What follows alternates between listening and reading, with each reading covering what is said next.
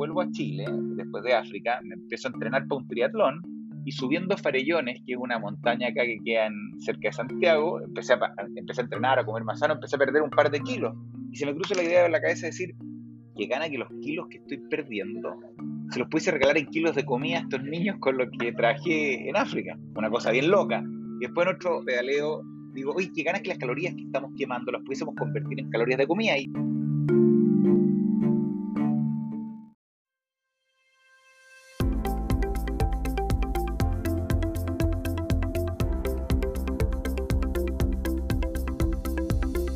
Bienvenidos a Creando la TAM, un podcast donde conversamos con emprendedores e innovadores de Latinoamérica para conocer sus historias y, a través de ellas, inspirarte a seguir tus ideas.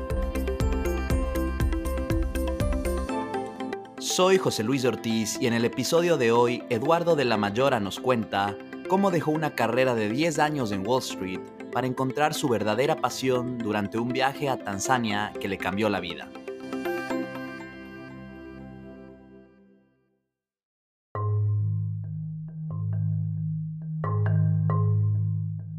Betterfly es una plataforma tecnológica de beneficios que empodera a las personas para vivir su mejor vida.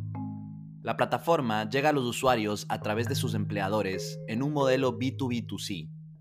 Quienes usan Betterfly pueden convertir su ejercicio y sus buenos hábitos de vida en donaciones sociales o en un seguro de vida que crece con el tiempo. La historia de Eduardo es una de las más inspiradoras que hemos tenido en el podcast.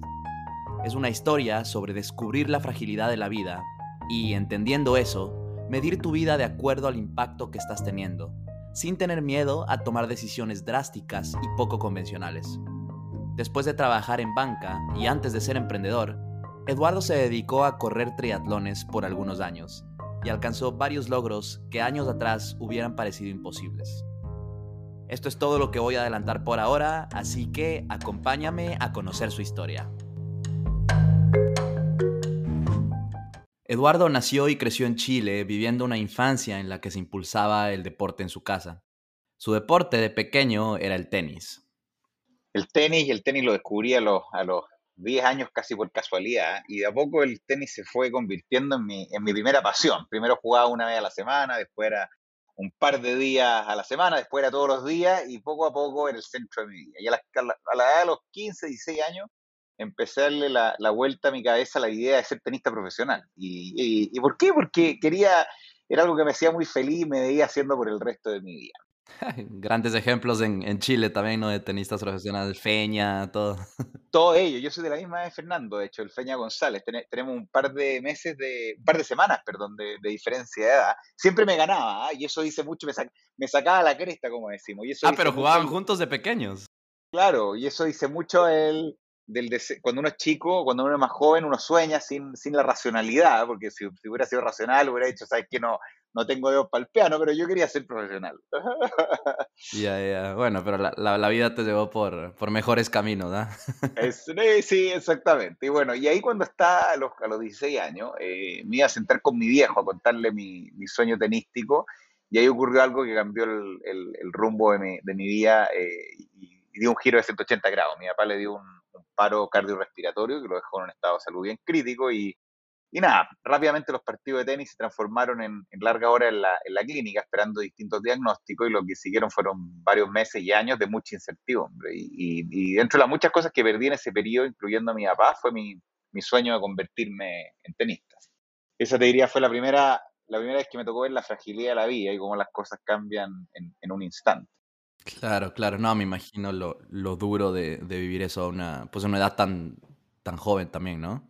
No, tan joven y claro, cuando no tenéis ninguna más, yo no tenía ninguna otra preocupación que jugar tenis, eso era, mi, eso era lo que hacía y ahí de la noche a la mañana cambió. Y, y, bueno, y, y, mi papá no tenía un seguro de vida, que es bien importante, tiene que ver con, con Betterfly más adelante, no, no, no tenía y la situación económica de mi familia cambió bastante y eso me hizo, no teníamos we could not afford, no teníamos para jugar tenis y, tuve que ponerme a estudiar, y, o sea, estudiar en serio y decir, chuta ya, eh, eh, porque antes el tenis nomás no, no, pescaba mucho, como decimos en Chile, los lo estudios, el tenis era lo único que hacía y me puse a estudiar eh, y decidí estudiar ingeniería, ingeniería, ingeniería civil, que es lo que empecé a, a, hacer unos años, unos años después. Ingeniería civil. Bueno, gracias, gracias por compartirlo, Eduardo.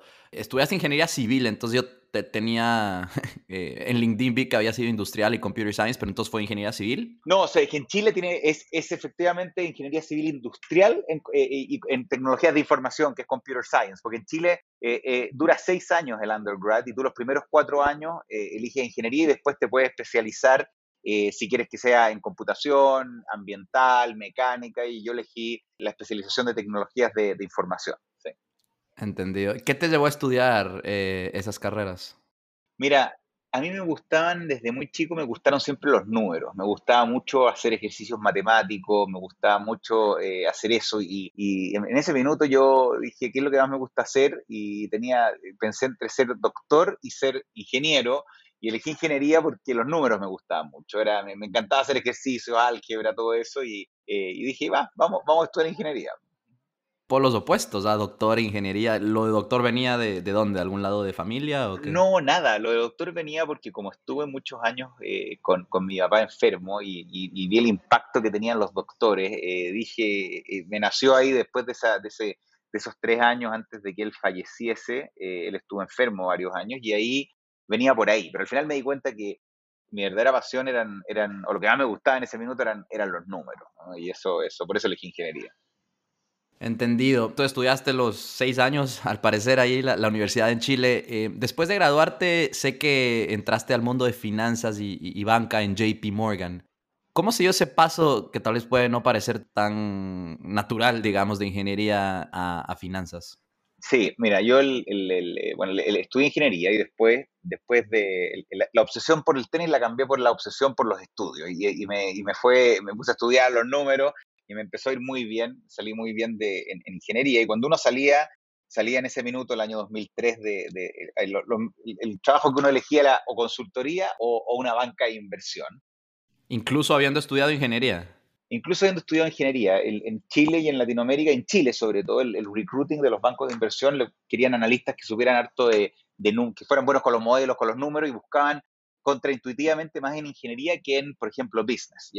Y yo quise siempre trabajar en la industria financiera y sobre todo en la industria de life insurance por lo que había vivido con mi papá. Era, era, era una industria que siempre quise y por eso elegí finanzas en JP Morgan versus consultoría. Eh, estuve a punto de entrar a McKinsey, pero al final elegí JP Morgan. Y ahí mi plan en un principio era simplemente eh, trabajar un par de años, irme después a hacer un MBA o algo así. Pero de nuevo, me puse a estudiar y las finanzas, los números y los modelos financieros se convirtieron en mi nueva eh, obsesión y mi nueva pasión y estuve ahí, tuve ahí varios años, primero en Chile y después en Nueva York, trabajando en el grupo siempre fusiones y adquisiciones de Manei para Latinoamérica.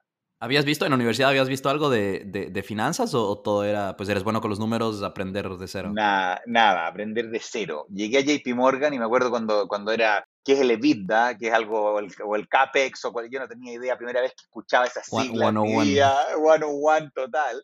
Pero algo que JP Morgan hacía muy bien era que reclutaba gente de todas partes del mundo que daba lo mismo si venían de finanzas o no, les interesaba que fueran personas que estuvieran deseosas de aprender, fueran buenas aprendiendo y nos hacían un training de seis meses en Nueva York, que lo hicimos el año 2014, perdón, 2004, donde hacían un deep dive y era como una universidad de cuatro meses y yo tenía, me acuerdo, colegas de Asia, de Europa, que venían de estudiar historia, de estudiar cosas que estaban incluso más alejadas que ingeniería y, ahí aprendí todo esto, y, pero sí, no, estaban cero, estaban cero, era, era puro era, sabía hacer triples integrales, pero, pero EBITDA y cash flow y CAPEX no era, no era algo que había pasado en la universidad. Ni idea. Buenísimo. ¿Y, ¿Y, a los cuántos años de estar en Chile te hiciste el traspaso a, New York? Lo hice justo a la mitad. Estuve seis, cinco, seis, un poco más de cinco años en Chile y, y ahí me fui justo después de la crisis financiera. Eh, me fui a principio, el 2009, 2010 y me fui ahí y, pasé los últimos cinco años eh, después en, en Nueva York. ¿Era, algo que buscabas desde que entraste, mudarte a Estados Unidos, mudarte a New York o se dio de, la nada? Sí, siempre lo busqué. Eh, lo busqué por lo siguiente, diría que fue uno de los motivos por los que entré a JP Morgan, porque quería competir de alguna manera con los mejores del mundo. Y qué mejor lugar que Nueva York para, para hacer finanzas. Y, y, yo siempre me crié, yo cuando chico había vivido en Nueva York con mi familia, eh, tuve, pasé mucho tiempo en Estados Unidos y para mí siempre quería vivir afuera, quería vivir afuera y ya que estaba en finanzas, Nueva York era el, era, era el lugar donde me iban a sacar más el jugo y dije, eh, es una etapa de mi carrera donde quiero aprender, donde quiero, donde quiero a lo mejor, por muy loco que suene, trabajar harto, porque mi jefe ese minuto todavía se acuerda, yo salía, a trabajaba de lunes a domingo, 24-7, salía los domingos y, con una sonrisa, porque era algo que disfrutaba y ese era mi, era, lo veía como una absorción de conocimiento y entre más trabajaba, más aprendía. Entonces, eh, sí, Nueva York siempre lo busqué. Qué mejor lugar que Wall Street, ¿no? Para que te expriman y para trabajar. Qué bueno que lo hacías tú con una sonrisa, seguro no, no es el caso de la mayoría. Eduardo, entonces aquí haciendo, haciendo números un poco, dijiste que pues estuviste como cinco años en Chile, luego a New York. Al final trabajaste un periodo largo en JP Morgan, 10 años entre 2004 y 2014. Ya dijiste que, que, fueron años de mucho trabajo, largas horas. Cuéntanos, aparte de la mudanza de Chile a New York, ¿cómo fue progresando tu carrera en esos 10 años hasta llegar al pues, puesto final que tuviste de Vice President? Sí, una de las cosas que JP Morgan tenía y creo que sigue teniendo era que te decían, mira, tú ven y sky's the limit. Eh, tú si le metes más vas a subir más y, y yo al final, eh, la, la, razón por la cual seguí 10 años en vez de los 3 años iniciales que tenía considerado era porque siempre sentí que estaba aprendiendo más y más y más. El grupo M&A de JP Morgan de Latinoamérica te permite nos permitía trabajar en distintas industrias, distintos sectores, distintos países y cada una de esas transacciones eh, aprendías algo nuevo. Entonces me, tocó trabajar en retail, por ejemplo, la, fusión de LAN con TAM en el sector aeronáutico, me tocó después la venta de Walmart a DIS, la fusión de varias embotelladoras, después en el sector bancario, asegurador, otra, y, y cada una de estas cosas era un aprendizaje nuevo, entender los value drivers de distintas industrias, las regulaciones en cada uno de los países, y eso para mí, el seguir aprendiendo, era algo, era, era algo que me, me apasionaba, bueno, me sigue apasionando mucho y, hizo que los tres años se convirtieran en, diez. Y, y, claro, y como me gustaba, trabajaba más y también tuve una promoción, una ascensión profesional eh, bastante, bastante rápida y a los, a los, a los treinta y pocos años estaba, estaba como, como vicepresidente en el, en el grupo viendo, viendo bastantes industrias en la región. Para los que no estamos tan familiarizados con, con la industria de, de banca, vicepresidente es como el puesto más alto al que puedes llegar o, hay algo más después? Hay uno más alto que es Managing Director, que, que, son pocos que ya es más, pero vicepresidente es uno de los más, de los más, de los más altos dependiendo del banco. Tú tienes analista junior, analista senior, eh, asociado, asociado senior, super asociado, después eh, director y después vicepresidente. Entonces hay, todos los bancos tienen distintos, pero generalmente es uno de los, es uno de los más altos. Y me imagino también que pues ya estando en un puesto de vicepresidente o incluso ya más arriba, eh, ya estás cosechando todos los frutos de tanto trabajo. Exacto, y eso, y eso, eso, es lo que yo siempre digo, que yo, eh, yo tomé la decisión de irme justo cuando empecé a, empezar a cosechar y, y, fue por la, la, razón, todos me dijeron, pero ¿por qué te vas ahora? Estuviste 10 años sacándote la cresta trabajando y ahora te vayas a ir cuando hay que cosechar. Pero yo te diría que de ahí para arriba efectivamente es cuando se empieza a cosechar. Ya. Bueno, entonces empecemos a hablar un poquito acerca de, justamente de tu salida y de por qué. Entonces, en 2014, justamente estando ya tal vez a puertas de, otro ascenso, no sé si ya estabas tal vez cerca, más cerca de Managing Director, pero te empezaste a cuestionar eh, un poco ciertas cosas. Cuéntanos qué, pasó en ese, en año. Sí, yo estaba, mira, yo estaba, yo estaba en mi carrera, me estaba yendo espectacular, viviendo en una ciudad donde siempre quise vivir, trabajando, en, teniendo un trabajo que siempre quise tener. Y pasó algo en, mi vida nuevamente que me hizo parar la pelota. Y, un evento eh, que, este tiene un, final feliz, pero mi, mi madre la diagnosticaron con una leucemia muy agresiva y muy particular. Y yo de la noche a la mañana tuve que volverme a Chile, tuve que pausar JP Morgan por seis meses eh, y me fue a acompañarla básicamente al tratamiento y en ese minuto el diagnóstico era, era no, no va a sobrevivir.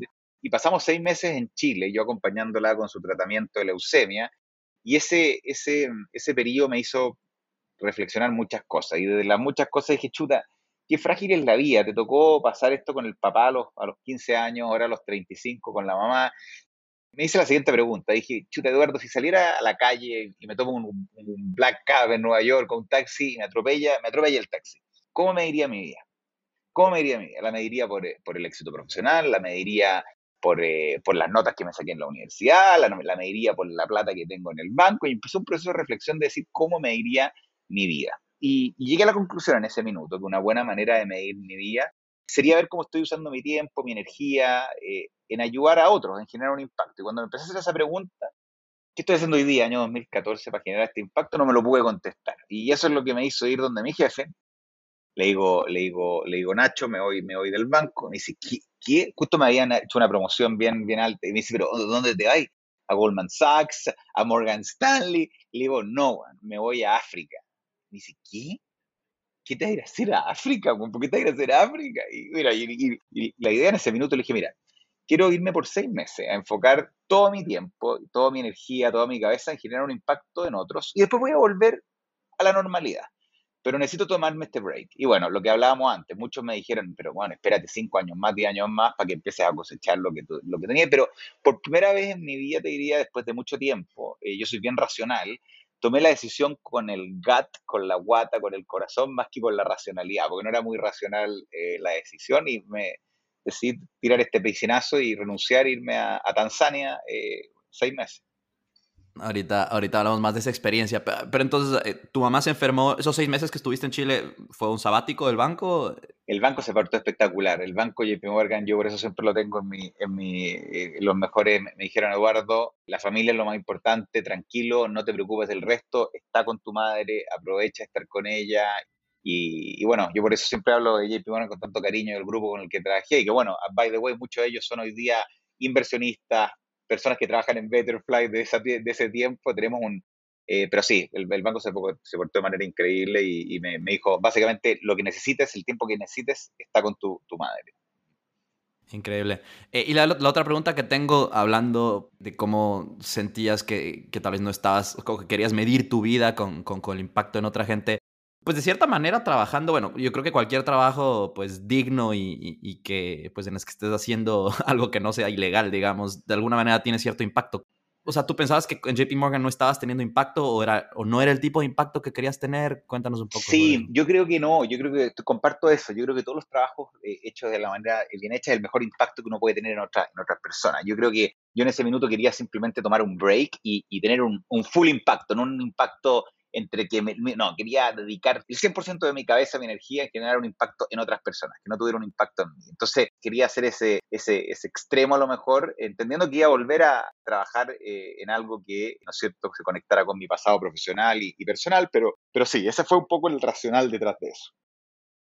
Mira, no sé si tú has leído o escuchado la historia del fundador de Boston Beer Company, de, que pues hace samams y todo, es, es, algo muy similar. Estaba, me parece que estaba en Boston Consulting Group y un día pues dijo, no quiero seguir acá y, dijo, claro, pero puedo quedarme 5 o 10 años más, estoy ganando tal, tal dinero, pero pues la manera en que lo pensó fue, pues si es que hoy no quiero estar acá, ¿por qué, por va a seguir un día más si es que ya no, no me siento contento aquí, no? No, y, el, y la, lo que me hizo tomar la decisión, que yo siempre lo comparto, es que me hice la siguiente pregunta. Dije, si tuviese 80 años y mirara para atrás, ¿ya? ¿Voy a estar más arrepentido de las cosas que hice y fueron mal o las cosas que no hice? Y, en ese minuto yo no estaba casado, no tenía hijo y podía irme a África a vivir un tiempo, a hacer un voluntariado. Y lo, lo medí con esa vara, más que eh, dije, voy a estar más arrepentido de no haberme ido a África, o voy a estar más arrepentido si me quedo 10 años más. Y esa, ese mind process me hizo, me hizo tomar esa, esa decisión. Bueno, entonces Tanzania 2014, ¿por qué Tanzania? Y, y, cuéntanos qué pasó en eso, qué pasó en esos seis meses. Bueno, como Tanzania lo elegí porque a mí me encanta trabajar con niños y empecé a buscar países en África. Quería irme a un lugar muy distinto donde había estado el resto de mi vida, un lugar que no hablara mi idioma, un lugar que tuviera una necesidad real de, de, ayuda. Empecé a buscar eh, fundaciones con impacto niño, un lugar en África. Elegí África, dije dentro de África, un país que sea relativamente seguro, no me puedo ir al Congo, donde están en guerra, eh, tengo, o sea, ahí, ahí no, y, elegí Tanzania y fue casi por, por, por, azar porque llegué ahí que había una fundación con la que me habían dado muy buenas recomendaciones y estaban las vacantes para ahí. Y me fui, me fui para allá, en marzo del 2000, eh, abril del 2014. Como muchos de los piscinazos que uno se... Pasaron dos cosas en ese viaje que no era parte de los planes y que te diría que marcaron el rumbo de mi vida y que, y que plantaron las primeras semillas a lo mejor de lo que es Betterfly. La primera que pasó fue que me tocó trabajar con niños con desnutrición eh, infantil. Yo fui a hacer clases de inglés y matemática a un colegio en Tanzania, en un pueblo que se llama Moshi, y a las dos semanas me doy cuenta que la comida que les dábamos a los niños, para algunos de mis alumnos era la única comida que tenían en la semana. Algunos en el día y otros en la semana, una cosa bien increíble. Y me tocó vivir de manera indirecta la realidad de la desnutrición infantil, que es una, pandemia que todos los años cobra la muerte de 3,5 millones de niños, eh, una cosa bien increíble, o, o, visto de otra manera, cada ocho segundos un niño se muere por desnutrición. Y año 2014, estar viendo esto, venir de toda la abundancia de Nueva York, eh, lo veía era como, ¿cómo puede ser que algo prevenible esté cobrando la vida? Y eso me marcó de maneras que no, no, no estaba como parte de los planes. Y lo segundo que pasó en ese viaje, y que tampoco, eh, esto sí que no tiene nada que ver con, con África, estaba metido en, en, internet una noche y me encuentro por casualidad un video del Ironman de Hawái, que es este triatlón de larga distancia. O sea, en, YouTube, así de la nada. En YouTube, de la nada eh, me llega el video y lo veo, eh, y es un one hour summary, y vi el video y veo las historias de las personas que terminaban el Ironman y digo, wow, qué increíble, qué increíble, qué inspiring, porque son personas comunes y corrientes que se pusieron una meta totalmente ambiciosa y terminan una carrera que parece para sobrehumanos, pero al final eh, lo que los ayudó a terminarla fueron los work ethics, la pasión, la perseverancia. Y vi eso y después dije, oye Eduardo, ¿y tú qué pasó con tu pasión por el tenis que tenías hace 20 años atrás, que era el centro de tu vida? Yo en ese minuto tenía 10 kilos más que ahora. Era, yo, digo siempre, era, era, un overworked, overweight banker, con 10 kilos más, en la, con 10 kilos más y digo, ¿sabes qué? Voy a volver a Chile y no voy a inscribir un Ironman, pero me voy a inscribir una triatlón, o voy, voy a volver a hacer el, el, el well-being, el deporte de mi vida. Y bueno, y esas dos cosas, que parecen totalmente no relacionadas, se conectaron, vuelvo a Chile, después de África, me empiezo a entrenar para un triatlón, y subiendo Farellones, que es una montaña acá que queda cerca de Santiago, empecé a, empecé a entrenar, a comer más sano, empecé a perder un par de kilos. Y se me cruza la idea en la cabeza de decir, que gana que los kilos que estoy perdiendo se los pudiese regalar en kilos de comida a estos niños con lo que traje en África. Una cosa bien loca. Y después en otro pedaleo digo, oye, qué ganas que las calorías que estamos quemando las pudiésemos convertir en calorías de comida. ¿Y, qué pasaría si pudiésemos embotellar este, este, deseo que tenemos todos los seres humanos de ayudar a otro a través de ayudarse a sí mismo y, y, este power of giving back? ¿Y qué pasa si pudiésemos convertir las calorías de deporte en calorías de comida? Y así nació, entre pedaleo y pedaleo, Burn to Give o Betterfly, en ese minuto el nombre era burn to give, burn calories to give calories. Y lo primero que yo quería probar era, era que los seres humanos, como te decía al principio, estamos diseñados para ayudar. Y cuando les dan la oportunidad, they do not hesitate to do so. ¿Y qué pasa? Hagamos algo bien simple. Calorías de deporte, calorías de comida. Y pasémosles un app a las personas que a través de su deporte lo pueden ayudar a alguien más. Y lanzamos esto. Y en paralelo, que es el pilar que nosotros llamamos de bienestar y de bienestar colectivo, que tú mejoras tu bienestar individual a través de mejorando el bienestar de otras personas algo que después de no sé cuántos años en JP Morgan, armando no sé cuántos modelos financieros de compañías de seguro, sobre todo compañías de seguro de vida, eh, el seguro de vida es un producto que tú y yo, José, nunca vamos a usar, lo van a usar nuestros hijos, ¿ya? Pero es el producto menos tangible que existe, pero es un producto que tiene todo que ver con los hábitos de las personas. O sea, una persona que camina más, que medita más, que escucha más música, no solamente tiene una vida más feliz, pero más longeva. Entonces la visión ahí fue decir, no solamente conectemos el bienestar individual y el bienestar colectivo, pero ¿qué pasaría si ponemos también la protección financiera y empoderamos a las personas a proteger no solamente su bienestar y sus comunidades, pero también proteger a sus familias con sus buenos hábitos? Y creamos el primer seguro de vida que las personas literalmente puedan construir con sus manos y con sus pies en vez de sus billeteras. Y así nació esto. Perfecto. Ahí creo que nos adelantamos un poco ya al, inicio de Burn to Give. Justo te iba a preguntar un poco de dónde nació la idea. Había escuchado por ahí que era montando bicicleta, donde, donde pues que empezaste a pensar esto que creo que a primera, primera vista puede parecer bastante intangible, ¿no? O sea, cómo, cómo literalmente conviertes esas calorías en, en calorías de comida. Pero antes de eso, Eduardo, cuéntanos, entonces pasaron los seis meses en Tanzania, te quedaste al final lo que tenías planeado. Primero, ¿por qué hiciste volver a Chile en vez de tal vez a, a New York o a Estados Unidos? Y luego, ¿qué, ¿qué, hiciste en Chile cuando volviste? O sea, ¿estabas trabajando? ¿Qué hacías? Mira, volví, eh, mientras el tiempo que estaba en África, un par de ex colegas de JP Morgan también salieron del banco. Y uno de ellos, uno de ellos me llama y me dice, oye, ¿qué vas a hacer la vuelta? Le digo, no, no sé, puede que vuelva al banco, puede que... ¿Por qué no armamos una boutique financiera nosotros? Y bueno, una de esas personas era, era eh, uno de mis mejores amigos, que hoy día, by the way, es el CFO de Betterfly, pero esa es otra historia, y, eh, y que se llama Eduardo también. Y armamos una, una boutique que se llama Tyndall Group. Eh, de hecho, el nombre lo elegimos mientras yo estaba en África, volví. Y empezamos a, a, construir esta compañía, esta empresa de cero, ¿ya? Y eso fue lo que hice cuando volví. Entonces, volví a Chile a fines del 2014, armamos Tyndall Group. Y después yo me puse a entrenar triatlón, ahí como te decía. Y ahí es cuando empezó a ocurrir todas estas conexiones y empecé, empezó el tiempo, empecé a entrenar, Tyndall Group empezó a crecer, fundé una compañía de crowdfunding, porque una de las cosas que hice en África eh, mientras voluntariaba es una plataforma para construir, utilizando el crowdfunding, colegios en África para niños. Y eh, que se llamaba Change Heroes y que básicamente lo que hacía era conectar personas con ayuda. Mientras estaba en África aprendí cómo la tecnología se podía usar para conectar a personas con causas y poder acceder a esa cuestión. Volví a Chile en una plataforma de crowdfunding de áreas verdes para preservar áreas verdes alrededor del mundo, se llamaba Peak Parks, y varios aprendizajes de mientras construíamos Tinder Group y mientras entrenaba eh, triatlón, porque empecé a entrenar triatlón y empezaron a pasar cosas bien sorprendentes también en, mi, segunda, segunda parte de mi carrera deportiva cuando más viejo. Tu regreso a la carrera deportiva. No, pero, pero la verdad es que bastante sorprendente ¿eh? volver a esa edad de empezar a decir, por ver un video en YouTube voy a empezar a entrenar para una triatlón y luego para Ironmans.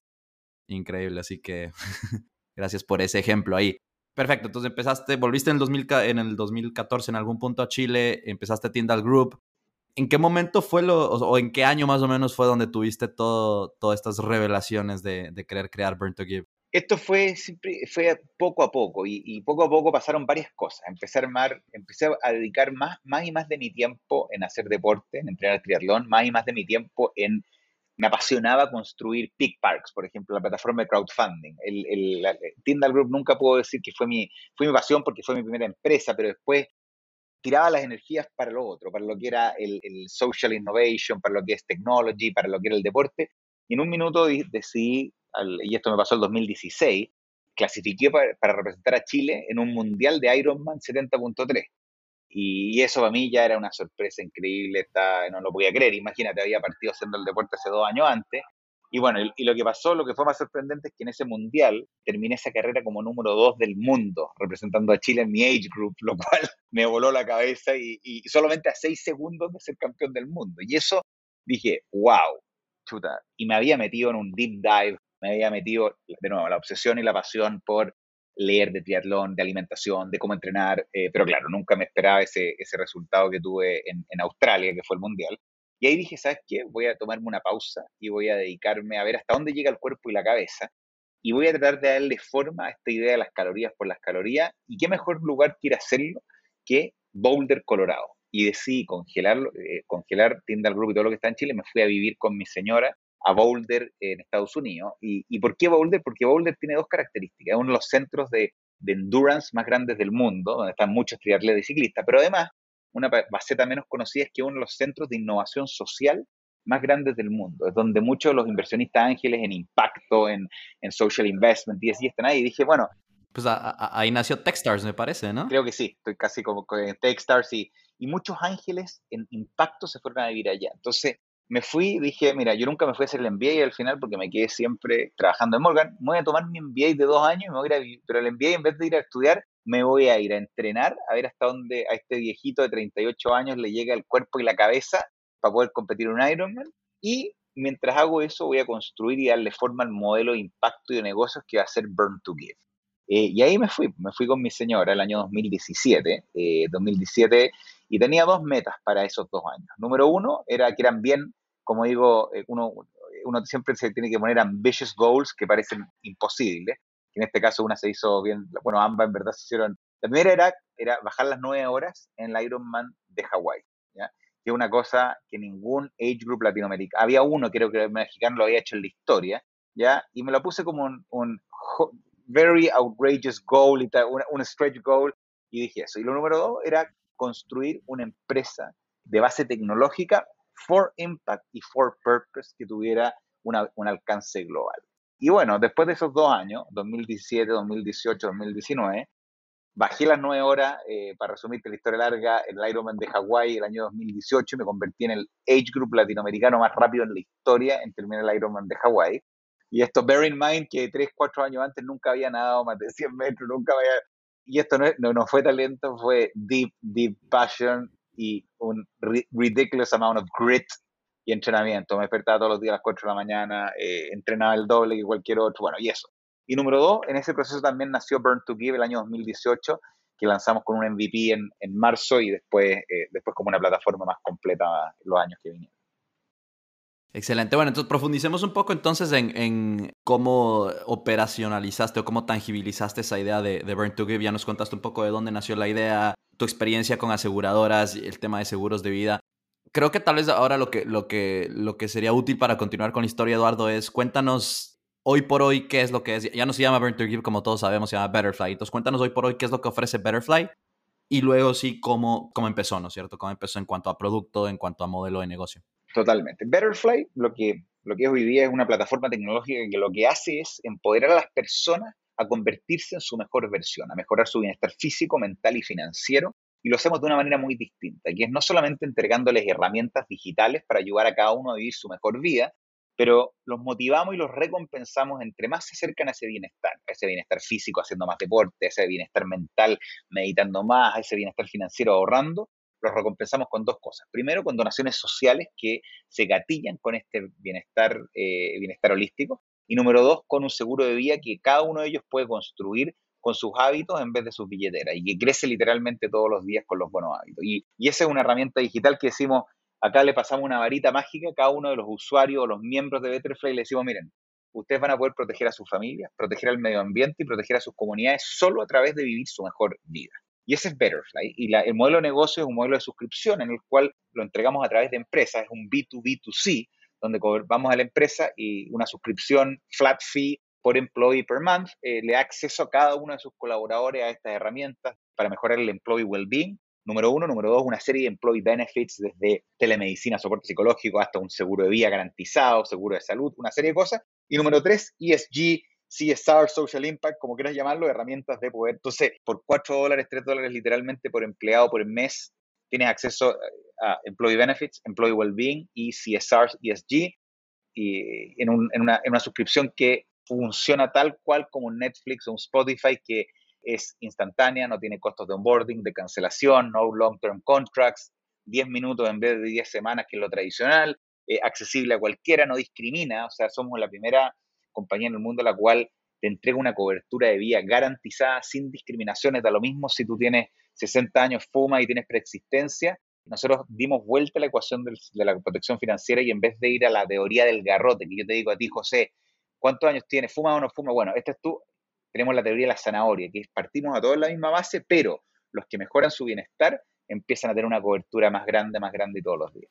O sea, todo basado en lo que, en lo que haces de ahora en, en adelante. En lo que haces, y te ayudamos a ti a educar, en lo que ya hiciste. Y, y ese es el modelo, y, tenemos, lo lanzamos primero en Chile, ahora estamos creciendo bien fuerte en la región, pero es un, es un B2B2C, donde vamos a las empresas, a, a sus colaboradores, y también vamos con nuestros partners, nuestros carriers, nuestras compañías de seguro con las que trabajamos a sus clientes. De nuevo, B2B2C y les entregamos Betterfly para, para ayudarlos a ellos a, vivir su mejor vida. Entendido. Entonces, eso es lo que es ahora Betterfly. ¿Cómo empezó en 2018 Burn to Give? ¿Cuál fue la primera funcionalidad? Sí, Burn to Give, siempre el día uno era una plataforma que tenía tres pilares. El pilar del, de la protección, de la prevención y del propósito. ¿ya? Eh, nosotros eh, la llamamos estas tres P, que tenemos protección, prevención y propósito. Y lo que partimos fue con la prevención y el, y el propósito. Dijimos, lo primero que tenemos que comprobar, el MVP, el testeo, es decir, que las personas efectivamente se motivan a ayudar a otros, eh, a ayudarse a sí mismos a través de ayudar a otros, las calorías por las calorías. Entonces partimos con una app direct to consumer, donde la gente bajaba el app y conectaba su Garmin, su Strava, y las calorías que quemaba se convertían en calorías de comida a través de, auspicios de algunas marcas que poníamos en el, en el app mientras construíamos todo este core financiero y de seguros, porque que, requiere bastante complejidad. La, visión siempre fue, armemos una tecnología que permita juntar a productos financieros complejos como el seguro y productos más simples como una app de fitness o una, donación social en una solución que sea tan simple como Netflix. Y la parte compleja es construir este core. Y estuvimos dos años prácticamente construyendo este core mientras probábamos los, los, distintos modelos de negocios para monetizar Burn to Give en ese minuto, Direct to Consumer, después eh, lo hicimos a través de suscripción de Consumer, y en un minuto fuimos una empresa y dijimos, ¿por qué no lo mismo que estamos haciendo para las personas lo hacemos en un ambiente corporativo? Y, y cuando hicimos eso, fue una explosión de engagement, de participación, y el conectar Employee Wellbeing con Employee eh, Giving eh, fue una cuestión increíble. Y la guinda de la torta es que el Employee Benefit, que es el, seguro de vida mayoritariamente sale la empresa, lo juntamos y decidimos, this is the way to go. Y ahí, ahí transformamos el nombre de Burn to Give a Betterfly. ¿Por qué? Porque Burn to Give se queda muy corto y era solamente el deporte, el deporte, el bienestar físico y Betterfly lo que busca es mejorar el bienestar holístico y el Betterfly Effect, que es este efecto mariposa positivo que queremos lograr a las personas, es ayudarlos a dar estos pequeños pasos No, no queremos que te corras un Ironman, queremos que, oye, dos veces a la semana es deporte, no queremos que te transformes en vegano, queremos que una vez a la semana te comas una ensalada en vez de una pizza. Y todas estas cosas pequeñitas en el largo plazo van a tener una gran transformación en tu vida y la tecnología que, construimos es para amplificar eso y hacerlo llegar a tu familia, a tus comunidades y, al planeta. Claro, y a, otras comunidades también. Ah, me, me, encanta la. Pues aquí los que estarán escuchando ese podcast no pueden ver tú todo lo que estás diciendo, pero me encanta la, la, pasión con la que lo explicas y con la que lo dices, ¿no? se nota la convicción y, la misión de, que tienen con Betterfly. Hablemos de un par de cosas en la historia de estos últimos años, de que empezó Burn to Give, Betterfly, Eduardo. Sé que se convirtieron en el 2009, en, un, en el 2019, perdón, en una B Corporation tuvimos ya a, otra B Corporation en el podcast, unos episodios, de hecho la primera B Corporation de Ecuador, Impacto, a la founder, eh, y ahí un poco, bueno, para los que escucharon ese episodio, eh, se habló de lo que es una B Corporation. Cuéntanos un poco por qué fue importante para Betterfly ser una B Corporation. Sí, nosotros tenemos dos cosas que son bien únicas. No solamente somos un B Corporation, pero somos un Public Benefit Corporation, ¿ya? El B Corporation es la certificación B, ya que es una, que está bastante, es bastante grande y que básicamente tiene que ver con generar modelos de negocios que tengan un impacto en el planeta y que tengan ciertas prácticas eh, sociales, medioambientales y dentro de la empresa justas con los trabajadores. Eso es una cosa.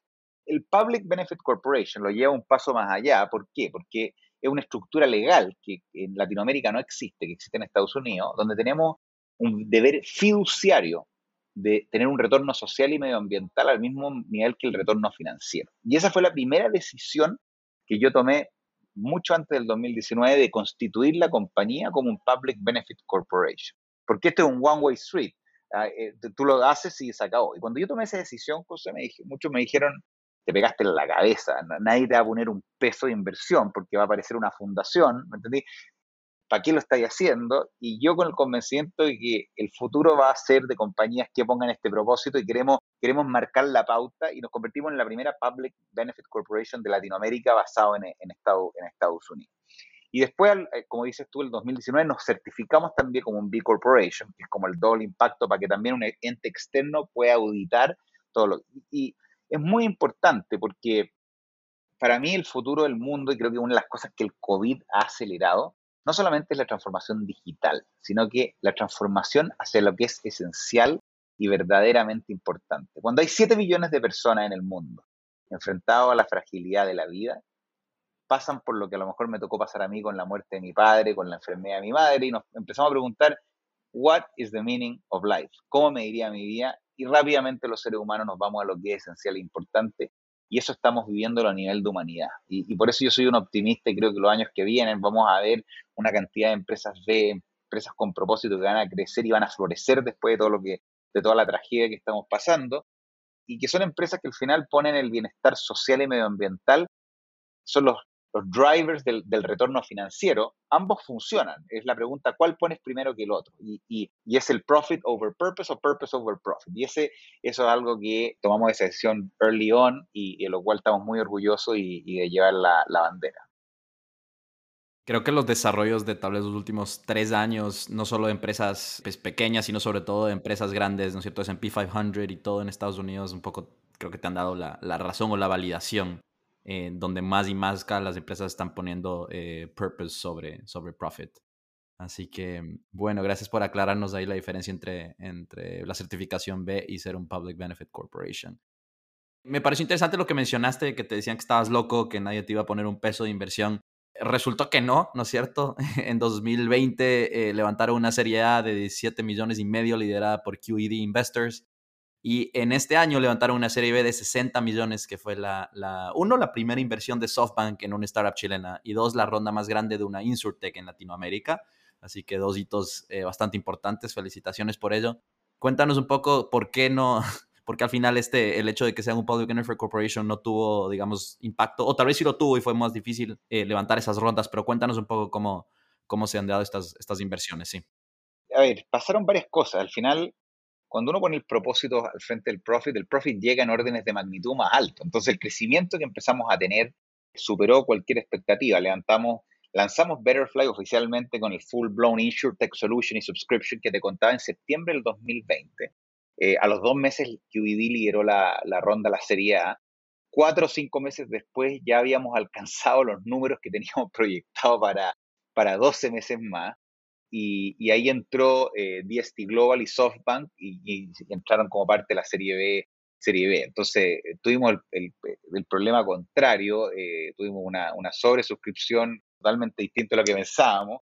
Y, la razón de fondo de esto es porque cuando tú pones el propósito al centro y la cultura, el, al final empiezan a pasar cosas, no solamente que el crecimiento empieza a ser más rápido, pero empieza a atraer también talento de distintas partes del mundo, distintas, que, conectan con ese propósito y con ese propósito social. Y ese talento hace que el crecimiento, y es un círculo virtuoso al final del día. Entonces, eh, yo diría que ese fue el resultado, los levantamientos de capital fueron un resultado del crecimiento que empezamos a tener y de querer acelerar y construir eh, a Betterfly como una, como una compañía eh, LATAM first, pero global. Y no, el, crecimiento ahí y ahora, hoy día, cinco meses después de haber levantado la serie B, seguimos, seguimos pasando todas las proyecciones y seguimos creciendo a unos, ritmos bien increíbles y, y muy, totalmente guiados por el propósito, por el propósito social. Ahorita algo que mencionaste sobre el talento, ¿cómo, cómo funciona esa dinámica de, atraer talento eh, para Betterfly debido al propósito que tienen? Mira, nosotros fuimos muy claros eh, early on de cuál es la cultura que queremos construir y, los valores por los cuales nos queremos regir. Y los valores tienen que ver con el tipo de producto que diseñamos, el tipo de mercado que abrimos y por supuesto el tipo de personas que entran. Y el primer valor de Betterfly es We Act with Purpose y tiene que ver con que queremos generar un mejor mundo. Todo lo que hacemos tiene que tener un impacto positivo, si no puede ser muy rentable, pero si no lo dejamos ir y ser súper claro en qué es lo que esperamos y cómo queremos construir esta compañía. Sea, al ser claros respecto a eso y nuestro, nuestra visión de largo plazo, queremos construir un mundo en el cual cada persona pueda vivir su mejor vida y la protección financiera es la manera en la cual la estamos llevando a cabo y queremos proteger el futuro de 100 millones de personas, que es un, un, de nuevo un very ambitious goal para una compañía latinoamericana, pero para allá vamos. Y ese, ese, esa misión, ese propósito y esos valores es lo que te diría son bien únicos de cada compañía y en el caso nuestro están totalmente guiados por el propósito. Y eso te atrae a ti, a tu equipo, personas que conecta con lo que hacemos. Nosotros cuando entrevistamos, cuando traemos talento, los, le mandamos el, playbook, el cultural playbook, y, rápidamente te das cuenta cuando alguien ve ese cultural playbook, qué tan conectado está. Entonces se genera un círculo virtuoso de personas que estamos totalmente driven por ese propósito, que estamos haciendo esto porque va más allá de cualquier otra cosa y, vemos esto como una, un journey en el cual podemos poner todo nuestro skill set en, disposición de este propósito final. Excelente, gracias por, por compartirlo. Algunas preguntas más aquí, Eduardo, antes de terminar. Eh, sé que hace pocos meses ingresaron al mercado brasileño mediante un partnership con una aseguradora local. Cuéntanos qué planes tienen para Brasil en el futuro cercano y, en general hablemos de los planes generales de Betterfly para el próximo año y, 2023. Sí, mira, e, efectivamente cerramos un partnership bien importante con, con Icatu, que es, una, es, la compañía independiente más grande de Brasil y en, en diciembre estamos lanzando full blow nuestro Betterfly en el país, ya estamos con varios clientes en el, en el pre-launch y todo lo que se viene, tenemos un equipo ya de, de 70 personas entre Sao Paulo, Río y el resto de la región eh, en, en, el país, estamos, venimos, venimos trabajando bien, bien arduamente para un lanzamiento que queremos va a ser bien único, pero para el 2022 tenemos un Pan-Regional Strategy, vamos a ir a México, vamos a ir a Colombia, vamos a ir a Ecuador, vamos a ir a Argentina, vamos a, ir a Perú. Y, ese, esos mercados estamos muy avanzados ya, en algunos armando ya equipos, en otros y en las próximas semanas vamos a hacer un anuncio muy importante que tiene que ver con esos mercados, eh, pero 2022 we're going pan-regional y esa es la, esa es la estrategia para, para, el próximo año. Bastantes eh, países para, para un solo año, ¿ah? Pero bueno, estaremos atentos ahí a los, a los anuncios. mira, otro, otro valor que tenemos en Betterfly es que we dream big and take risks. Y, y te diría, no estaríamos donde estamos si no fuera por eso. Eh, hoy día somos un equipo de casi 400 personas pre-COVID éramos 30, éramos más que 15x crecido en este tiempo y... Tienen 400 empleados en este momento. 400 empleados en este momento, Better Flyers. ¿ah? Es un crecimiento bien... Eh, oye, crecimos 20x el año 2021, eh, es, eh, es, es, bien, bien increíble y, y we're just getting started, como decimos siempre. ¿ah? Sí, no, y no, esperaría menos de, de, un founder como tú, ¿no? Con todo lo que, con todos los stretch goals de triatlones, no esperaría menos. Estoy seguro que les va a ir, que les va a ir excelente el próximo año. Me alegra, siendo ecuatoriano personalmente, me alegra que también estén considerando Ecuador para la expansión, que generalmente es un país que se, se deja para mucho después, ¿no? Bueno, antes de hacerte la pregunta final, Eduardo, hablemos un poquito más sobre, sobre tu vida personal deportiva, que me parece un componente bastante especial de tu historia. Ya nos contaste cómo pues nació eh, o cómo te metiste de vuelta al deporte, eh, a triatlones, Ironmans y, lo que pasó en la, en de Hawái en 2019, me parece que fue. Cuéntanos un poco más cómo, cuántas triatlones, Ironmans has corrido, cómo entrenas en este momento, cómo balanceas tu vida de emprendedor con tu vida de triatleta y, de levantarte 4 de la mañana. Cuéntanos de esa parte de, tu vida. Sí, mira, bueno, eh, yo diría que es un pre y post Betterfly y pre post eh, mellizos de mis hijos que tuve. Yo dije, me, el año 2014, cuando empecé a hacer triatlón a fines del 2014, me puse esta, esta meta que era era una meta imposible literalmente en ese minuto porque era terminar un Ironman en menos de nueve horas en Hawái. Y eso, eso lo logré el 2018 y, y efectivamente mi, mi entrenamiento y, y, con mi equipo se ríe, pero yo digo siempre que hay, me gusta ir five levels, levels deep eh, in everything I do. O sea, si me voy a meter a hacer triatlón, lo voy a hacer y lo voy a hacer mejor que cualquiera en, en, en, el máximo de mis capacidades. Y voy a leerme todo lo que pueda, voy a entrenar, voy a probar. Y eso lo hice por casi, casi cinco años, desde que empecé el 2014 hasta que bajé las nueve horas en Kona y era entrenar cerca de 40 horas a la semana, era eh, netas, era, era leer cinco horas a la semana solamente de triatlón, era tener cinco horas a la semana de recuperación para que mi cuerpo aguantara ese entrenamiento, era despertarme en promedio entre las 3 y media, 4 de la mañana todos los días. entre el 2016 y el 2017, mi hora promedio de despertar, incluyendo holidays, fin de semana, era, fue las 3.50 am de la mañana. Entonces eso te dice mucho de, fue, fue no meter ninguna comida que tuviera que fuera en contra de mi dieta, fue no tomar ni una gota de alcohol por, por casi tres años y medio. Tenía que poder llevar mi cuerpo al límite. Y eso, I checked the box el año 2018 y dije, ahora vamos a, entregar, vamos, vamos a enfocar esta misma energía en construir una empresa global con un impacto que nunca antes se haya visto. Y, y ese, esas mismas, me gustaría decir que son 40, 50 horas, porque son bastante más las que le, le pongo en Betterfly a la, a la semana, estar enfocada no te creería si fueran 40. No, claro, no lo son pero siempre poniendo, voy a ir a otro valor que tenemos en Betterfly que dice, a better you makes a better world. Y para, para yo poder rendir y para cualquiera poder rendir, nosotros uno tiene que estar bien. Y, cada, para cada uno estar bien tiene distintos significados. Para mí es hacer deporte todos los días, porque si no, no puedo. Y por eso siempre mi rutina diaria parte muy temprano, haciendo deporte, que en la pandemia ha sido más correr eh, que otra cosa, porque el nado no lo, no lo hacer.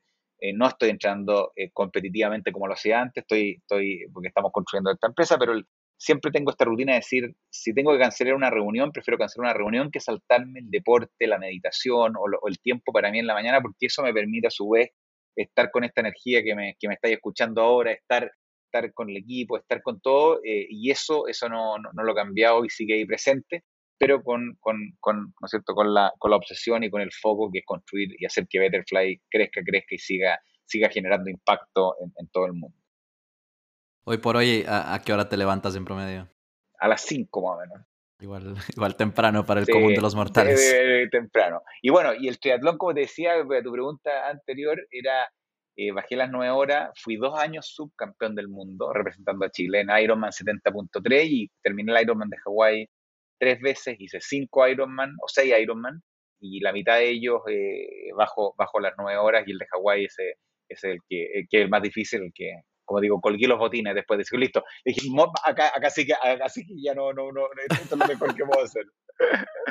Cuatro, cuatro o cinco años de carrera de triatleta y, y, y, ahora la emprendedora. Y cumplí mi sueño, que yo creo para cerrar el podcast, y mira, que lo había dejado colgado a los 15 años, a los 15 años cuando, había, cuando falleció mi padre y colgué no los botines, colgué las raquetas de tenis en ese minuto y, y, y, y, un poco probar que nunca es tarde en la vida para ponerse una nueva meta, para ponerse una nueva, un nuevo sueño y, en contra de toda lógica, a los 38 años, I fulfilled my sports dreams y, algo que, que, me llevó eh, muy, muy profundamente en mi, en mi corazón.